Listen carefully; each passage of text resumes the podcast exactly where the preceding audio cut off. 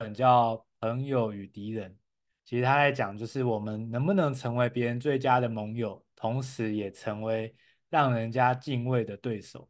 我觉得这件事情特别重要，因为如果我们只会某一个技能，比如说我们只会当人家的很棒的队友，人家说的神队友，但是呢，我们可能没有一些的方法可以保护自己，那我们可能就这个利他的程度呢，很容易被利用，或者是。可能就没办法帮得那么深远，好，那相对来讲，如果别人就是很敬畏我们，很怕我们，但是我们却没办法当身边朋友的这个神队友的话，哦，那我觉得也是特别的可惜。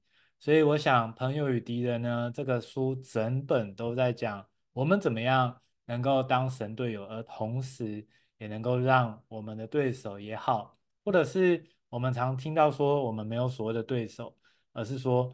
哎，如果有些可能他这个不孝分子，然后他有一些呃不太好的一些想法的时候，至少他判断之下，他会觉得这个要来侵犯我们的这个成本有点高，所以他就会放弃。就有点像大家有没有听过，就是呃任何的锁都锁匠都解解得开啊。那既然是这样的话，我们锁门、锁家门、锁车门、锁大锁要干嘛？哦，其实就是要增加他呃去作案的这个呃成本，也就是说，他可能花的时间比较长，或是比较麻烦，哦，他就会放弃这样作案的动机哦。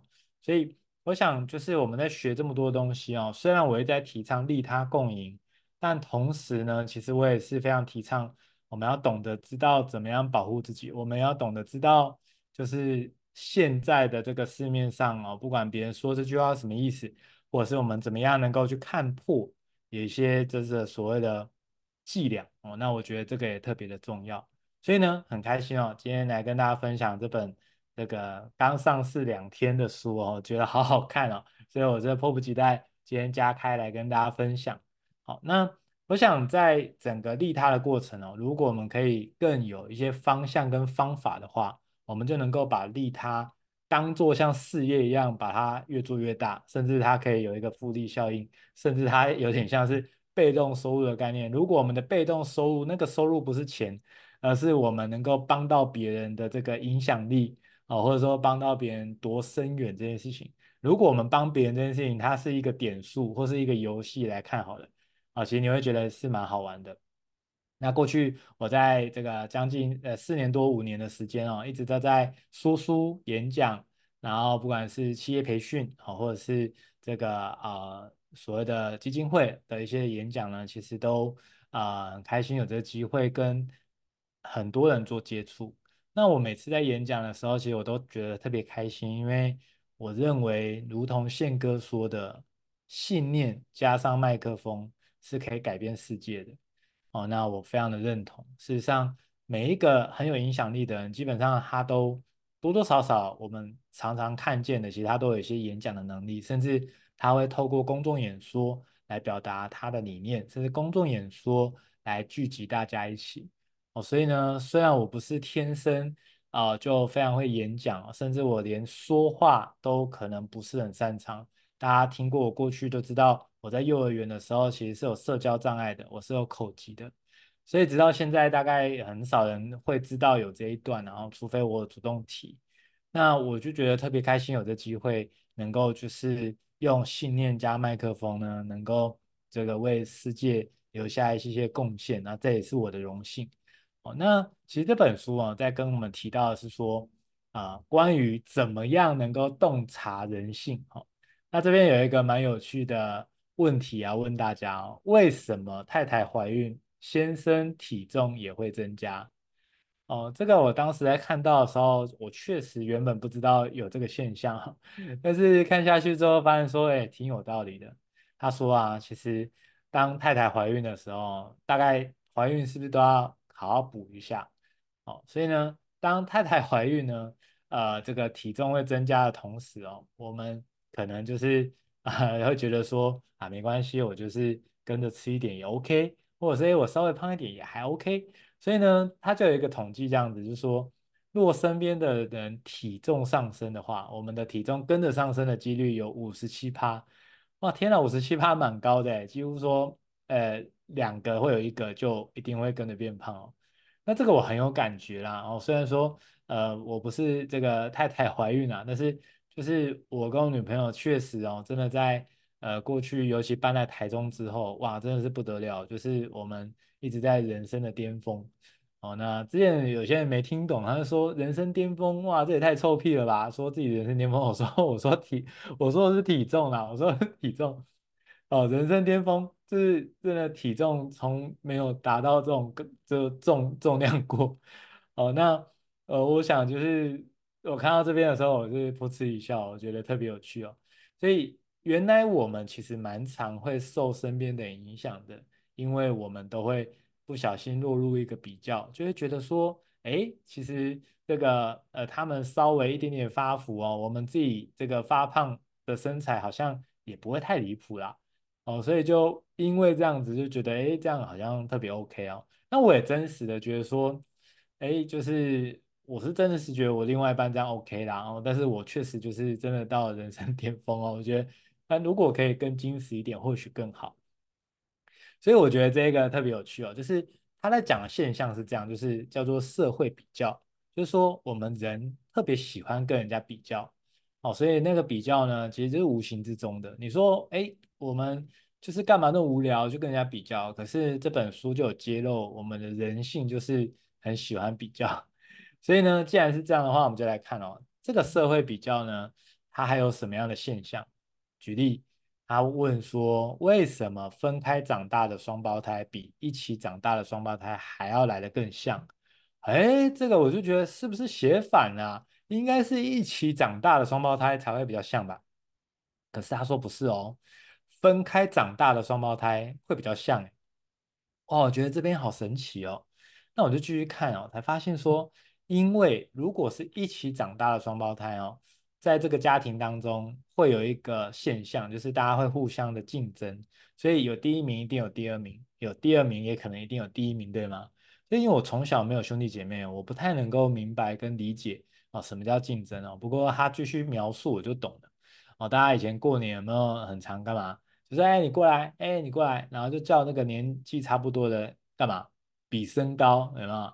比完身高又要干嘛？比成绩，要比有的没的，反正就是。各种比较这样子，那我也不知道大家为什么是吃饱没事干呢？还是真的是呃内心这么的，就是空洞，就是总是很喜欢比这些东西哦。那这个比较的过程中哦，其实有时候在我们的人生的经历当中，一我们如果是输的那一个，就是我们可能表现的比哥哥差一点，或是要比妹妹差一点哦，那。我们可能就会觉得这件事情，我们就有一点点觉得自己很糟糕，或者是有点自卑啊，因此我们就会没办法发挥完全的天赋，发挥完全想要做的事情哦。所以他这边讲的是双胞胎，或许他们的特性跟特质都很接近，但如果他们分开长大的话，其实他们不会有比较的心态。当他们不会有比较的心态的时候，他们就可以全然的投入他们喜欢的事情。啊，就像书中他有讲说，啊，刚好真的是因为啊，他们的妈妈去世了哦，所以就是呃，这个双胞胎呢，从小被分隔两个家庭这样子。那那时候分隔的过程中，他们后来长大，就是相遇之后，他们发现，天呐，他们都很喜欢健身，然后很神奇哦，他们都开了健身房，就是有很多雷同之处。可是呢，他们真的各式各样都长得很像。哇，这个我真的觉得太意外了。我总觉得应该是在同一个家庭才会长得很像，但没想到，其实，在同一个家庭反而会因为他们彼此之间有一些比较心态，有些竞争的心态哦，所以反而会让他们就是啊、会有一些些差异哦。所以这个问题哦，当时觉得太有趣了，想跟大家分享。所以各位你知道吗？当我们不会落入比较的时候啊，其实我们反而可以发挥更多的天赋，我们反而会做得更开心。而当我们开始比较的时候，就看你怎么比哦。但是有时候我们比较都会落入一种焦虑，或者我们觉得不如别人。就像我最近一直在带领很多人在做个人品牌，个人品牌这件事情就是这样。很多人会觉得说，各位你同不同意哦？不管你现在想要做什么，基本上你都不可能是第一个。哦，我讲不可能有点有点武断啊，就是不容易可能是第一个啊，连这个要移移民去月球都有人做了。哦，那到底市面上还有什么是真的地没有任何地球人做呢？其实我觉得是相对比较不容易的。可是如果你在做任何的决定，或者任何的斜杠，或是经营个人品牌，你只能做那种没人做过的题目的话，哇，那也太辛苦了吧？因为就算你真的找到了，你开始做啊，别人也跟着做的话，那你不就患得患失吗？但事实上，很多人其实真的就是落入这种循环，所以才会搞得心好累哦。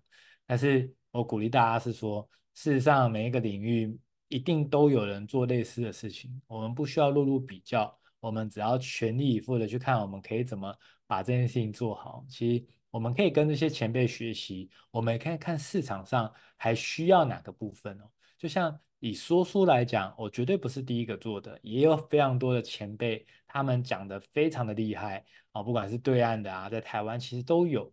可是各位，你是不是也有机会来到泽维说书的频道，然后听到我说书？这就是一个证据啦。如果今天所谓的市场饱和，然后都被那些前辈吃光了，那各位不应该出现在这，你应该要完全只锁定在那个第一个做跟第二个做的人哦，你应该不会再去听其他的。可是事实证明是什么？就从来不是这个样子，所以非常鼓励大家，如果我们没有落入所谓的比较的话，我们反而可以把这件事情做得更好。接下来还有一个很特别的现象，他说第二名可能比第三名还来得不快乐。我说这什么意思啊？第二名应该比第三名快乐啊，因为第二名诶。其实第二名只差第一名一点点啊，那这样子应该是比较快乐，怎么会是叫做第二名不快乐？而且他们还有写说这个叫做银牌脸哦，就是他们发现通常这个冠军、亚军、季军啊，就这这些人一起拍照的时候，他发现就是第二名通常是笑得最不开心的这样子哦，我是没注意到这件事情啊，但是书中这样写，我就觉得特别神奇。他说啊，因为通常第二名就会觉得。他差一点就可以拿第一了，他会很懊恼，他会觉得如果这当时不要犯错，如果怎样就好了，如果怎样我就是第一了。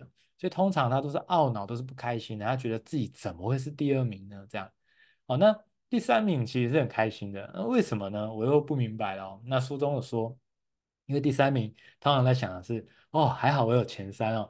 这个后面的就是基本上第四名就跟参赛者没两样，没有任何的奖励，没有任何的奖牌，也没办法上台这样子哦，所以第三名都会觉得很快乐哦。所以你会发觉呢，为什么第二名会比第三名来的不快乐啊？其中的关键是第二名可能是向上去做比较，他就觉得为什么我不是第一啊？我就差那么一点点，为什么不是我？好，那第三名他是向下比较。哦，还好我挤进前三名，很开心这样。哈，所以书中就有讲到这个呃人性的部分哦，我觉得特别有趣啊，因为这本书在讲的是商管心理学哦，我就觉得哇，用心理学然后讲在商业或者讲在一些人性，我觉得讲得特别好。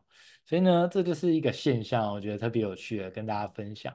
所以各位你可以看到，其实社会比较这件事情哦，真的是存在我们每一个人的心中，或多或少。我们曾经小时候都被长辈影响过，哦，那甚至可能我们有时候也不小心啊，潜意识的作用之下，我们也去影响我们的下一代，或是影响别人哦。那其实这非常可惜啊，因为社会比较这个过程中，其实大部分我们都不是快乐的。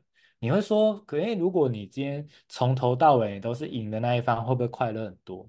啊，但事实上我的观察是这样，就算你是赢的那一方哦，你也会患得患失，为什么？你今天可能赢了 A，可是你有没有可能明天输了 B，对吧？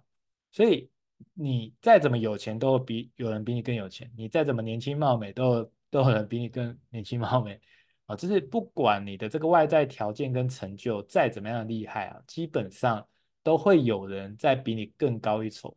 所以如果你的成就感啊是来自于赢别人才有成就感的话，那你你只能有两可两种可能的结果，一种就是你每天都患得患失啊，不开心，因为你今天赢了，明天又输了啊。那第二种就是说，你就会刻意的不去拓展你的人脉，你都刻意的去找比你弱的人当你的好朋友，因为你觉得在一群这个比你弱的人身边哦，你永远都可以成为你这个圈子第一名最厉害的。你就觉得自己很棒棒，你就觉得哇，那这样子满足这个自我满足就好舒服哦。然后那些强者或是那些很厉害的，我们就压根不碰哦，因为碰了之后就觉得我矮他一截，我就不开心哦，所以大概如果我们过去的这个成就感得来自于赢别人的话，我们可能就是这两条路啊、的的的的可能的，对吗？所以你会发觉哦，其实如果我们的这个成就感哦，不是来自于这外在成就，是来自于内在成就的话，我想事情会完全不一样。我们的幸福感是可以来自于长长久久，而且它的能量会一直持续的供应，甚至可以到一辈子。那我想这就是最近艾瑞克的一本新书叫《内在成就》，它里面完全在展露这件事情哦。所以大家有兴趣的话，你也可以去我的 YouTube 去查《内在成就》，我有跟大家分享这本非常棒的书。所以我们来看哦。如果社会比较这件事情看起来，它也会有些影响，甚至它会带来一些肮脏的手段哦。在书中就有讲到非常多，因为比较，因为竞争，可能就会抹黑啊，或是做了一些不是那么道德的事情。甚至像最近台湾也要选举了，那美国这个选总统的时候，其实都是一样，就是有很多各式各样的声音出来。那事实上很多东西不一定是真的，但是因为要取得胜利哦，我们很多人就会用一些的手段哦，那这手段有时候是肮脏的哦，其实这样是是很可惜的，对吗？所以我们来看哦，如果今天是这样的话，我们怎么样能够取得平衡？也就是我们怎么样可以运用这种比较心理，可是是健康的运用？总共有三种方法。首先第一个叫做评估自己的期待，什么意思呢？就是我们要去想一看，看看说。如果我期待我的同伴赢了，而他真的赢的话，我们就不会生气嘛，因为那个跟你的期待相符。但如果你的结果跟猜想的不同，其实各位你会有情绪，是真的很正常的。所以呢，在第一个很重要的方法当中，想要告诉我们的是，其实我们如果可以把这种期待呢，是放在内在成就，放在跟自己比啊，而不是放在我们一定要赢谁啊等等哦。其实我们就可以彻底的能够让。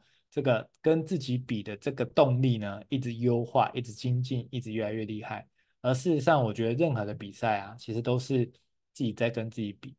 你会发现哦，不管是运动，还是做企业，还是做斜杠，都是。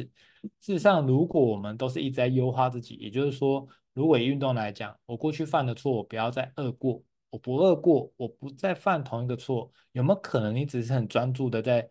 做你的这个运动项目，你可能就得冠军了。反过来说，如果我们一直在患得患失，一直在盯着别人，有时候可能我们自己都跌倒，都失误了，那会非常非常的可惜哦。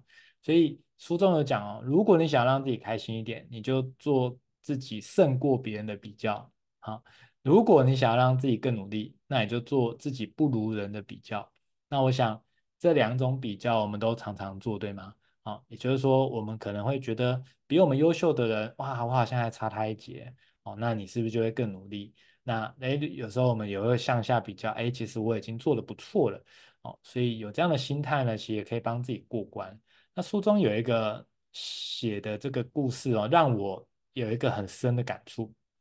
事实上，我们可以两个都做，好，这是我的收获。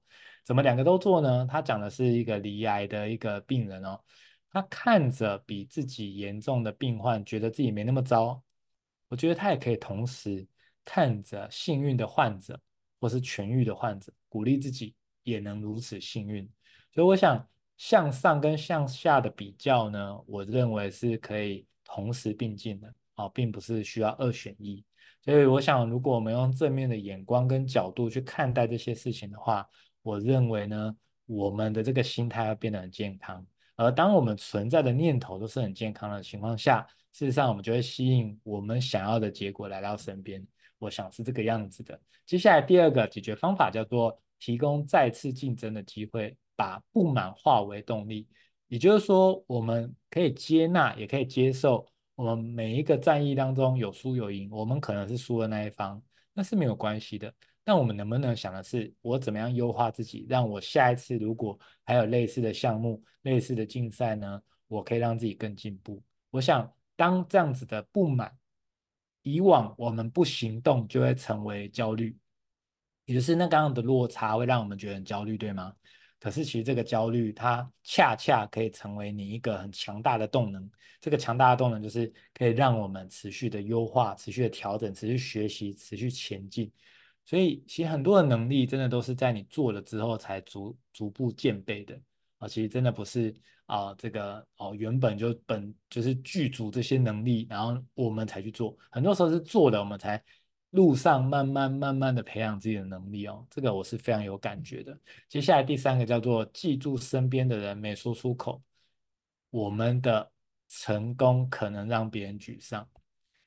对，这个时候我们常常忽略这件事情，就是，呃，当别人可能过得不是那么好，或者是，呃，别人是比较低潮的时候，我们一直在讲我们的成功，我们一直在讲我们很好的情况下，其实他听的是，他也不是故意不舒服的，但是人多多少少都有一些比较的心态，所以其实是会不舒服的。所以如果我们真的是没有察言观色的话，讲白话就是真的很白目，就是。人家就已经在烦恼这件事情了，然后你还在跟他炫耀你的成绩哦。当然，我们很多时候其实在讲的时候也不是要炫耀，我们只是把好消息分享给别人。好，比如说啦，人家就失恋，然后你一直讲你交男朋友怎么样的，哇，那这样不是白目到透了吗？人家都已经心情很差了，然后你还在那边一直就是分享你的喜悦，那其实这个我们都是一般人啊，其实我们也能够理解哦，就是他听不下去也是很正常的，他。他没有跟你翻脸，我都觉得已经非常有礼貌了，你知道吗？哦，所以我想，我们如果能够明白哦，很多时候他们没有说出口，不代表他们真的就喜欢听，或是不代表他心里没有不舒服。所以我们要懂得察言观色，我觉得这件事情特别的重要。那怎么样能够让这件事情做得更好呢？解决方案是这样：提供别人幸灾乐祸的素材，让对方舒服。这边我一定要好好的跟大家解释一下，为什么提到幸灾乐祸。幸灾乐祸这个听起来很负面呢，为什么这样提呢？好，其实书中有讲了一个很重要的事情啊，就是说人性有一个特性，其中一个啦叫做幸灾乐祸，就是这是人的本性。这个是不管在善良的人，他有时候也会不小心有这个倾向这样子。好，那当然我们倾向的程度可能有高有低哦，倒是没错。但是书中就有讲说，我们很多时候。会看到那种跟我们很雷同、很相似的人，啊，然后可能比我们成功一些，但是他后来突然发生一个事件了，我们有时候会突然这个深吸一口气，或者说突然松一口气啊，就觉得哦，就是原来这些有钱人也也会这样啊 之类的，哦，原来有钱人会生病哦，哦，原来他也也也还好嘛之类的，就是我们有时候会幸灾乐祸。好，那其实幸灾乐祸真的不是很好，原因是因为我们就会种下一个坏的种子哦。那当然，大家听过非常业力种子法则都知道，幸灾乐祸是一个很巨大的坏种子。好，但是书中就有讲，这个是我们人性当中一个很可惜的一个一个天缺，然后就是我们常常会幸灾乐祸。那刚刚讲的是，其实我们有时候我们的成功是我们的幸运，可能会对别人是很刺眼，或是是很不舒服的。那书中的解决方案，我觉得特别有趣哦。他说，如果我们能够提供别人幸灾乐祸的素材的话，别人真的会舒服一点。举例，如果我们今天在讲出国这件事情啊，哦，像呃，如果有些人都听过，就是呃，这上次出国发生什么事，发生的事情就是说，呃，那班机突然说取消嘛，就完全回不了台湾呢。天哪，这也太可怕了吧！就突然很像被丢包这样子。哦，所以就像这个事件呢，其实哦也会让人家觉得哇，就是一起经历我这个旅游的过程，同时呢，哎，也听到了这个哦，原来这个不是不是出国都一定就是顺风顺水哦，其实也有遇到很多的挑战。所以我想这个蛮是底层逻辑，这个也是有点这个人性背后的一个奥秘哦，就是说如果我们可以刻意的。能够稍微规划说有没有哪些的素材，其实是，哎，我们可能真的是遇到一些挑战的东西，我们可以跟别人分享。但是这个东西跟别人分享有一个很重要的前提，你不可以分享跟你的专业有直接打架的，哦，因为如果是这样的话，你就会丢掉自己的名誉，你也会让别人从此之后不再信任你，哦，所以我想这个让别人能够就是舒服呢，这是其中一个。我觉得很特别的方式，也鼓励大家可以试试看。那书中还有讲哦，他说，但我们通常如果养鸡的话，我们是希望它可以生很多蛋嘛，所以我们一定会希望那些很会生蛋的鸡都能够在我的这个鸡圈里嘛，一定是这样的。可是书中既然说哦，把大量最会生蛋的鸡通通放一起的话，鸡蛋的生产量会暴跌就算了，鸡只的死亡率还会狂升。哇，这个是真的是太匪夷所思了，怎么会有这种事情？哦，书中就有说，因为这些这个产能很强的这个鸡哦，他们会彼此去竞争很多的资源，然后导致他们在里面会有这个我们讲白话就是公司里面的内斗，所以才会导致说哇，会出现的状况就是，反而彼此之间光内斗啊，其实就呃这个死亡率攀高，然后甚至他们也没空生蛋，所以这在讲的是什么？他讲的是说，其实我们在职涯也是，或者在公司啊等等哦。如果我们能够彼此之间有所谓的排序，或者是有所谓的规律，或是这个秩序的话，才不会落入一种就是大家好像很乱，然后都互相在争夺资源。那其实这样的过程中，对一个公司、对一个团队，其实都是一个伤害。所以这边其他就讲到，我们运用权权威感跟阶级制哦，其实是有好处的，因为这两个东西都可以让。一个完全乱章无序的一个团队都有机会能够按照这个秩序去前进，去啊迈向下一步哦。如果没有一个秩序的话，基本上大家也不知道要听谁的，或是有时候会有这种多头马车的状况，其实大家都有各自的意见，但是最后的定夺不知道要听谁的，那就会变成很不容易合作在一起。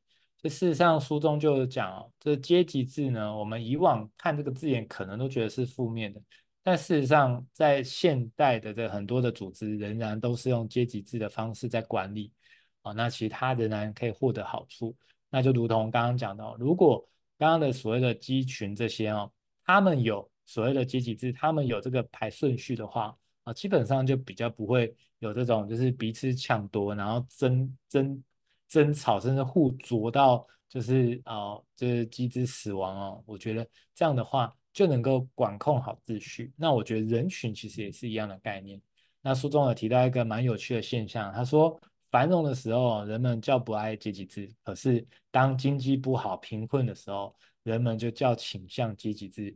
其实他们倾向的不是阶级制，他倾向的是有一个秩序，倾向有救世主可以帮。整个国家的经济往上拉，哦，所以过去在美国的这个总统大选就很有这种感觉哦，就是那种强而有力的说话，哦，真的就会让这个选情就会完全的改变，因为大家觉得经济不好的情况下，似乎要靠这种强人，哦，去能够协助经济起来，所以看起来是这样子，就是不同的经济状况呢，大家的这个习惯跟选择也会不太一样。哦，那当然，权力感跟阶级制，它也可能会带来这个潜在可能的灾难哦。其中，这个书中就有用大量的例子来举例，其中一个就是他举很多人在爬那个圣母峰是不一定有办法回来的啊，有可能就这个呃上天堂了，因为这个山非常的危险，可能有些人是做出决定，或是有些人因为其他元素，所以导致一去不回。那他就讲到哦。阶级制是很好管理，可是呢，他有说到好几个山难事件是这样发生的，就是那个发号施令的人，那个非常懂山的路况的人呢，啊、哦，他非常懂啊，所以其他的山友他们就觉得说，我只要跟紧向导，我只要跟紧这个队长，我只要跟紧他们，我就可以存活。但是在这个山的爬山的过程中啊，他们遇到的状况，很常遇到的情况是，这两个懂山路的人。懂状况的人，他们失踪了，甚至他们可能出了一点意外，导致他们就也是上天堂了。那整团的人因为过度信赖的同时，也完全不知道状况，所以他们整团的人其实是没有死亡的。但是因为那个真的懂山路的人，真的懂得向导，他们就是 GG 了，你知道吗？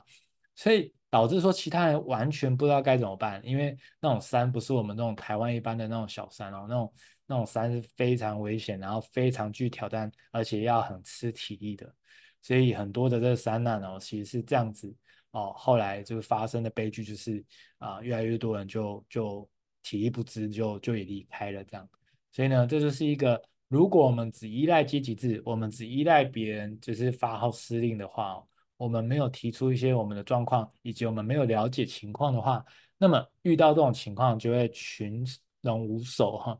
那到最后其实甚至会危及到生命哦，会蛮可惜的。那另外故事我印象非常深哦，在美国总统甘乃迪他刚上任的时候，他就特别想要解决古巴的问题哦。那那时候他就觉得说，他想要搞定古巴，所以他想的是，他就培养了一千三百位的特务哦，潜藏在古巴里面哦，伺机而动，想要能够借此去推翻古巴的政权。但最后啊，这一千三百名的特务都没有一个生还。那这件事情是甘乃迪他判断错吗？啊，坦白讲，因为他刚上任哦，我们都听过新官上任三把火嘛，都会希望赶快能够做出一点绩政绩，对吧？那其实那个时候他的幕僚全部都知道这件事情其实是搞不定的，可是因为过去在开会在讨论的时候，哦，那时候甘乃迪在每一个讨论的开头，他都会非常的大声，非常的这个正式的讲他的立场是什么。所以也因为这样子的关系哦，其他他的幕僚都没有人敢吭声说，其实这样子搞不定的，其实这样子会让这一千三百名的特务会完全断送性命。因为每一次的开会，他都是第一个发言的，而导致后来就没有人敢再提任何的意见，最后就发生这样的悲剧。当这件事情发生之后呢，甘乃迪也意识到了，哇，天哪，这一千三百名的特务其实真的生命诚可贵嘛，很可惜哦。所以他后来就学到了一个很重要的智慧，就是他不应该是第一个发言的。所以他后来的调整是，甚至在开会的时候，他有一次开会还刻意的没有出席，就让大家去讨论。哦，那那一次他没有出席呢，获得巨大的成功，因为大家敢说话了，哦，才发现哇，原来是可以这样做。所以后来他在跟古巴的这个过程中，啊、呃，当然有一些的竞争，有一些的这种互相看谁发核弹啊这些的这个角力。可是后来他懂得去听他的幕僚，懂得不先发话，所以他们也成功的化解有一次的这个核战的危机哦。所以你可以看到说，过去我们有秩序感，我们有威权感哦，我们甚至有这个所谓的这个阶级制度哦，其实是很好能够带领大家前进的。但是它有一个非常致命的可怕的地方，就是如果带头的那个人他看错了。呃，大家又不敢提的话，那其实是很可怕的。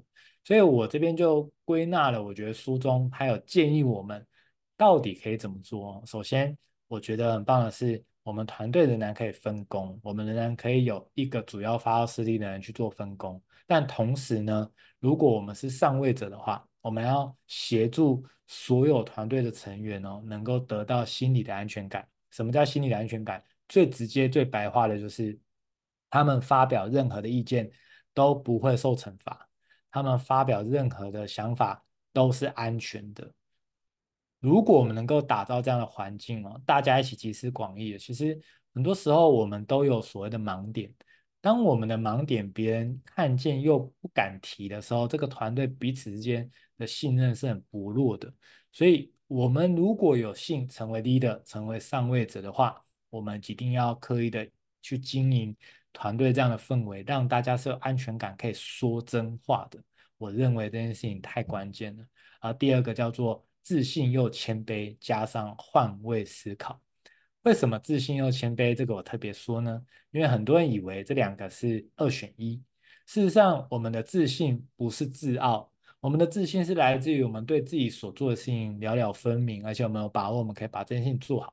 但同时，我们要尊重他人，而同时，我们也尊重他人的专业，尊重他人的意见。然后，我们虚心愿意跟别人受教。我们虚心受教，不是因为我们能力很差，很多时候恰恰是因为我们的心理素质很强，所以我们有办法容纳百川，任何的指教、任何的建议，我们都有办法听进去，持续的在优化的道路上。所以，我想自信又谦卑，它是一个非常棒的状态。而同时懂得换位思考，去想这些成员们他们目前遇到什么挑战？诶，他为什么会这样说话？他是不是遇到了别人的质疑，或者是他是不是发生了什么事情，所以导致他自信心不足？如果我们懂得换位思考的话，很多事情我们也可以迎刃而解。而最后一个叫做将专注力放在团队目标，而非个人目标，这件事情非常的重要。很多人会觉得自己有点担心，他没办法管好人。事实上，都会这样想的人，都存在一个普遍的现象，是他认为管人就是要来叫大家帮他做事，叫大家完成自己的目标，叫大家花苦力来完成自己没办法完成的事情。其实这样的想法都是太以自己为中心，太以自己为出发点了。甚至讲一个比较不客气的话，就是我们也太自以为是了。事实上，我们在带领团队，是我们一起达成所谓的团队目标。这个团队目标不是为我个人，是为我们群体的。所以事实上，我们邀请大家来做每一个分工、每一件事情，不是为了我个人利益，是为了我们团队利益。如果我们把专注力从自己拿开，放成是想我们如何可以利他共赢，让原本的饼可以做得更大，让每一个人可以吃得比原本更饱，让原本每一个人的资源能够拿到更多，诸如此类这样的想法。当我们专注力放在他人、放在团队的时候，不放在自己的时候，你就会发现你的力量是非常纯粹，而且是源源不绝的。而同时，我们再加上一个叫当责。当责指的是所有的事情发生，我们都不怪别人，我们都要想，一定有我可以做得更好的地方。所以，我想我整个针对这个 part 呢，我觉得能够把这件事情做好，大概就是这三条。如果我们能够这个修炼自己，然后这三个好好做的话，事实上，我觉得我们真的可以成为别人最佳的盟友，而同时我们会成为人家敬畏的对手。我想这是非常棒的。各位有没有人在演讲的时候特别容易紧张？有没有人是这样？哦，我相信一定有，对吗？好，特别紧张怎么办呢？以往我们大概想到的方法就是告诉自己说冷静，告诉自己说不要紧张啊，等等。好，那书中呢，这个虽然只有两页在讲这件事情，但是我特别拿出来讲，是因为我觉得这太厉害了。与其我们一直叫自己冷静，不要紧张呢，其实我们试着可以改成告诉自己我很兴奋。各位，那种兴奋跟紧张的那个心跳加速的那个感觉，其实是很像的。那我们就是那个心跳真的就加速，我们那个表征真的是出来了，然后我们又骗自己说我不紧张哦。其实那有时候很冲突的情况下，我们反而把自己搞得就是四不像，然后把自己搞得更紧张。所以这边有一个超强的大大绝招，就是我们未来在紧张的时候，我们就告诉自己说我很兴奋，我很兴奋。为什么很兴奋？我很期待。我很期待等下的这个过程，好，所以呢，当我们是这样想的时候啊，你会发觉哦，事情完全不一样，表现完全截然不同。所以各位，你可以试试看，下次如果你有需要上台报告，或是你真的诶开始觉得好像有点紧张，或是心心跳扑通扑通一直在跳的时候，不要告诉你自己冷静哦，告诉自己说我很兴奋，我很期待。好，OK，我想这个小秘诀呢就可以分享给大家。没错。我很期待，我很兴奋这个过程。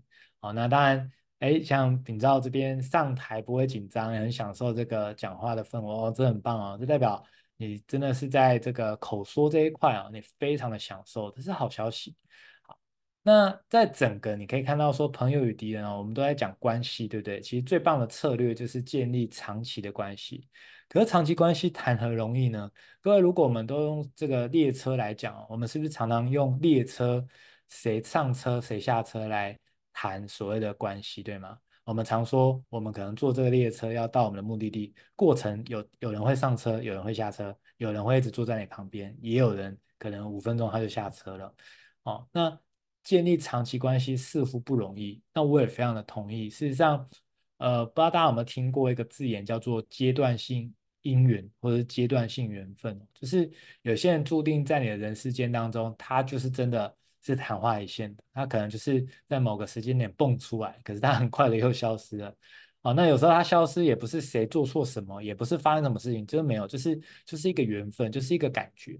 所以呢，如果我们能够允许能量流动，我们能够允许关系它本身就是一个动态的平衡，那其实我们这个有健康的心态去看哦，其实事情就会单纯非常多，你也会舒服非常多。那我想，如果我们能够建立长期的关系，绝对是非常棒的。那怎么做呢？书中有讲，你可以大胆的信任，但是小心求证。怎么样大胆的信任呢？我的技巧是，对我来讲，每一个刚认识的人，我都会先把他视为有可能是我人生一辈子的贵人，有可能是我人生一辈子就是会陪我走到最后的这样子的人生伙伴。我其实都是这样设定的，就算刚认识哦，我也不太认识他。我就会先设定他们都是我人生伙伴。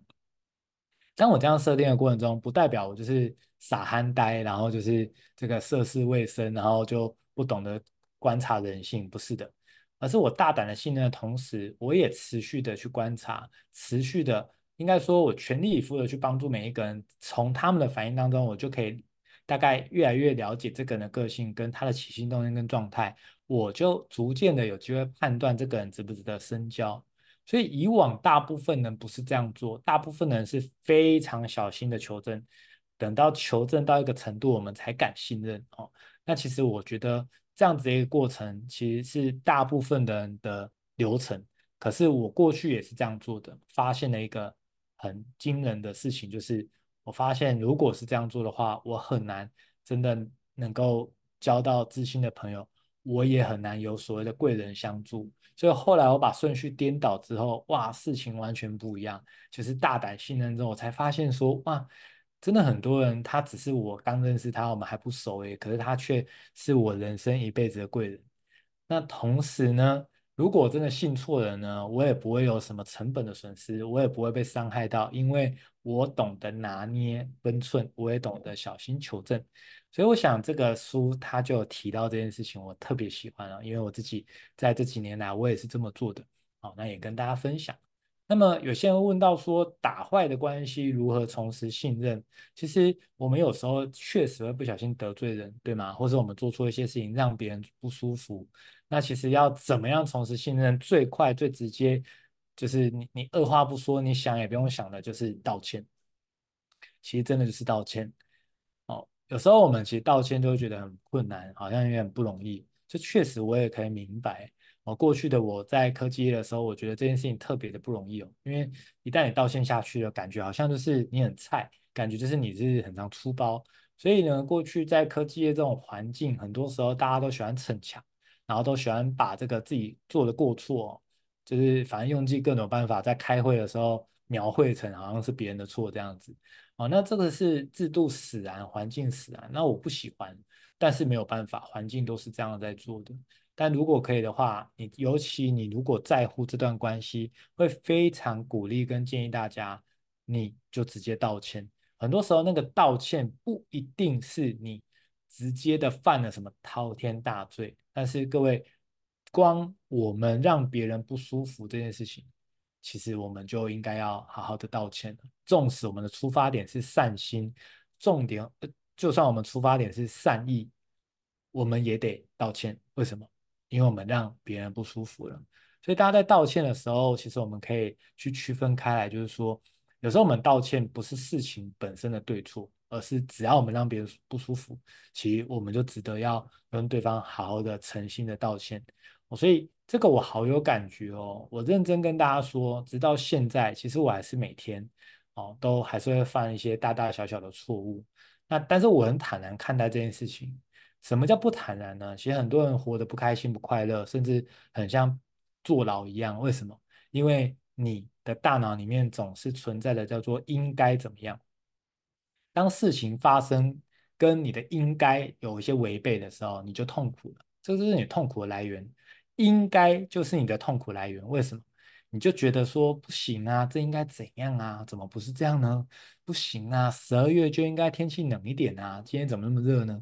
哦，就是我们一大堆，就是我们有自己的这个标准，然后我们有一大堆的应该，我们觉得就是要照着我们的应该去走，我们总觉得地球要围绕着我们转，当没有照着我们转，没有照着我们的应该走的时候。哇，你就痛苦了，你就受伤了，你就开始想要控制了。然后，尤其当你控制不了的时候，就是会有所谓的习得性无助，甚至更严重的，就会觉得自己是受害者，好像老天全部都要跟你作对。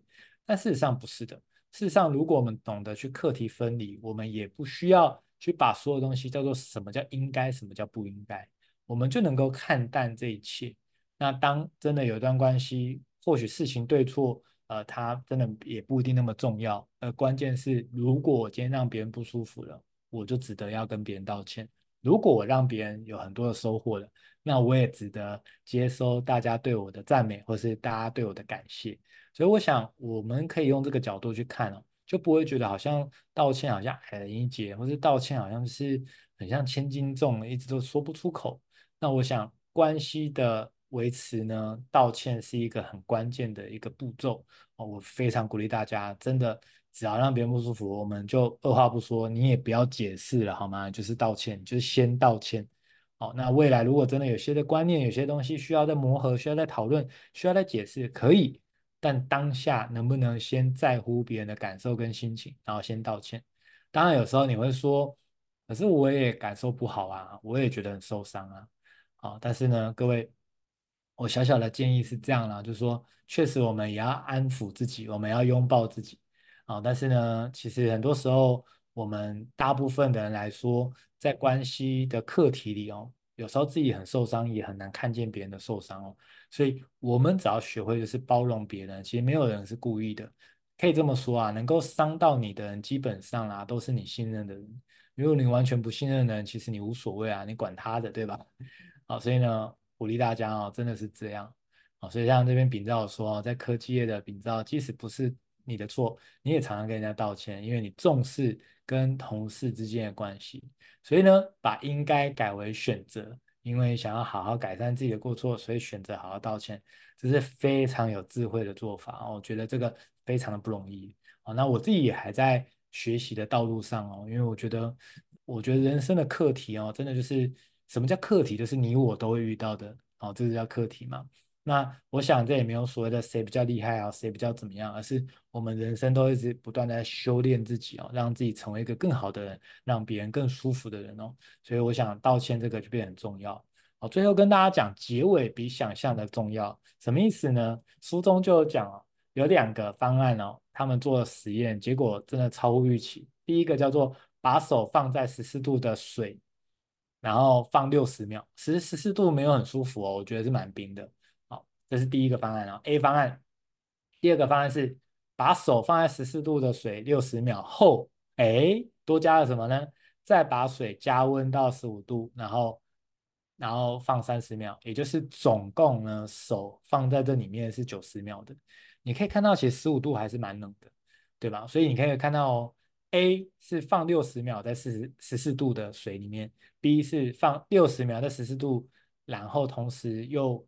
加到十五度，然后放三十秒这样子，然后他就问这个受试者呢，问说，哎，哪一个让你的这个感受是比较舒服的？如果可以再选择的话，你会愿意选哪一个？这样，结果你知道，哎，强再次强调，A 跟 B 它是不同只手，但是同一个人这样子。好，结果这个答案出乎意料，哎，就是居然有六十九趴的人他们选择 B 方案，哎，B 方案明明九十秒，哎，原本 A 方案六十秒，也就是说，如果这件事情是痛苦不舒服的。那越短当然越好啊，可是怎么会这样？B 明明是九十秒哎，B 是比较久的，而且十五度真的也没有多舒服，就跟十四度差不多，都是冰的啊。哦，但是呢，却有六十九趴的人选 B，为什么？因为结尾比过程更重要。哦，真的，结尾这件事情太关键了，我就用这个故事来跟大家讲。那其实大家如果有机会，也可以上网查一个叫风中理论的哦。这个风中理论其实就是在探讨这件事情，就是我们对一件事情的这个感受跟好感度哦，是取决于整个过程中的两个时段。第一个是它的峰值 peak 值哈，就是最最嗨、最有呃最有印象的那个时刻。啊，第二个时段叫做终，就是结束的时刻。所以各位所有的结尾，你都要刻意的精心规划。不管你跟别人碰面，不管你陪家人等等，反正所有的结尾呢是最重要的，因为它最终可能会忘记很多的事情，可是最后你给人家带来的感受，它就会有不一样完全的定义跟收获。我们不可能每分每秒都记得很清楚，但是那个结尾的感受，我们都通常都会记得很很清楚的哦。所以如果我们有风中理论的这样的概念呢，我想我们在关系里就可以做得很好。最后想跟大家说哦，这本书我为什么这么喜欢哦？第一个，因为它里面好多好多的故事哦。哦，这这本书其实有一点点厚哦，说实在的，但是他写了好多故事，好好看哦，很好阅读。然后就是他那故事都很多东西都颠覆我的思维，颠覆我的观念。我非常喜欢看这种书哦。那第二个就是我非常喜欢书中的理念哦。其实我是用这六个字来形容的，叫做。我认为人都要有慈悲心，同时也都要帝王术。什么叫慈悲心？就是想要帮助世界更好的这个心哦。我觉得这个很重要，因为如果我们没有想要帮别人的话，其实很自私的情况下，你会发现这个能量也好，或者是状态啊，其实都不对了。甚至大家如果互相不合作的话，只会越来越退步，大家会一起越来越差，对吧？因为我们都是在同一艘船上嘛。好，但是呢，如果你空有慈悲心，没有帝王术，也就是说你空有那个发愿的心，但是你没有实质上的能力，你没有那些的技术，那其实也很可惜，你没办法把这件事情做大。所以呢，我们还要搭配有帝王术。是为什么叫帝王？意思是说，就如同过去这种皇帝，他怎么样管理一个国家，他有非常多这个育人的技术，或者是说话技术，很多的技术。所以我认为慈悲心帝王术缺一不可。如果只有慈悲心，没有帝王术，那我们做不大，而且容易被利用。但如果我们只有帝王术，但没有慈悲心呢？哇，那也很可惜哦。我们大概就是运用一大堆技术，运用一大堆话术，但是心里其实是没有想要让世界更好的。那我也觉得不太对，也不太行哦。所以如果可以的话，我们同时拥有慈悲心，也有帝王术，我们或许可以知世故，但不世故。我们可以看破别人的所谓的一些，人家可能挖了一些洞，或是一些的，就是陷阱。但我们同时也不对别人做一样的事情，我想这是一个最棒的境界，这也是这本书《朋友与敌人》哦，成为最佳的盟友与令人敬畏的对手，我非常的喜欢哦。那当然呢，每次的分享我也都很开心能够跟大家分享，是愿世界因有我们而变得更好。尤其这本书，它真的能够带给大家完全不同的思维，然后也可以让世界真的因有我们而变得更好，这样子。好，那当然。在这个月呢，我们在推行的这个工作坊是要个人品牌的工作坊，那我会带大家实做。不管你今天已经有想好还是没想好，我都会带着大家从头到尾，一步一步的去实做，去建立属于你的个人品牌。如果你的个人品牌你还不知道要干嘛，你要变现吗？要做什么都不知道，也非常适合你参加。因为个人品牌本身呢，很多时候是你建立起来，你才知道你要做什么。哦，所以呢，我们透过实体的工作坊就会带领大家。那台北场已经圆满结束喽，所以接下来有新竹、台中跟台南，也欢迎大家扫右下角的 QR code 可以报名。哦，那最后呢，很感谢大家来参加哦这一场哦临时加开的一场说书哦。那我觉得这本书真的特别的好，特别好看啊！我真的 刚拿到书哦，那么厚哦，今天就把它看完，真的太好看了。好，那最后也祝福大家一个愉快的夜晚，大家晚安，大家拜拜。没错，佛祖心帝王术是古今中外成功人士具备的两项心理特质。没错，没错，看穿不揭穿，看破不说破是最高情商。没错，好哦，那感谢你们，那我们下次见喽，大家晚安，大家拜拜。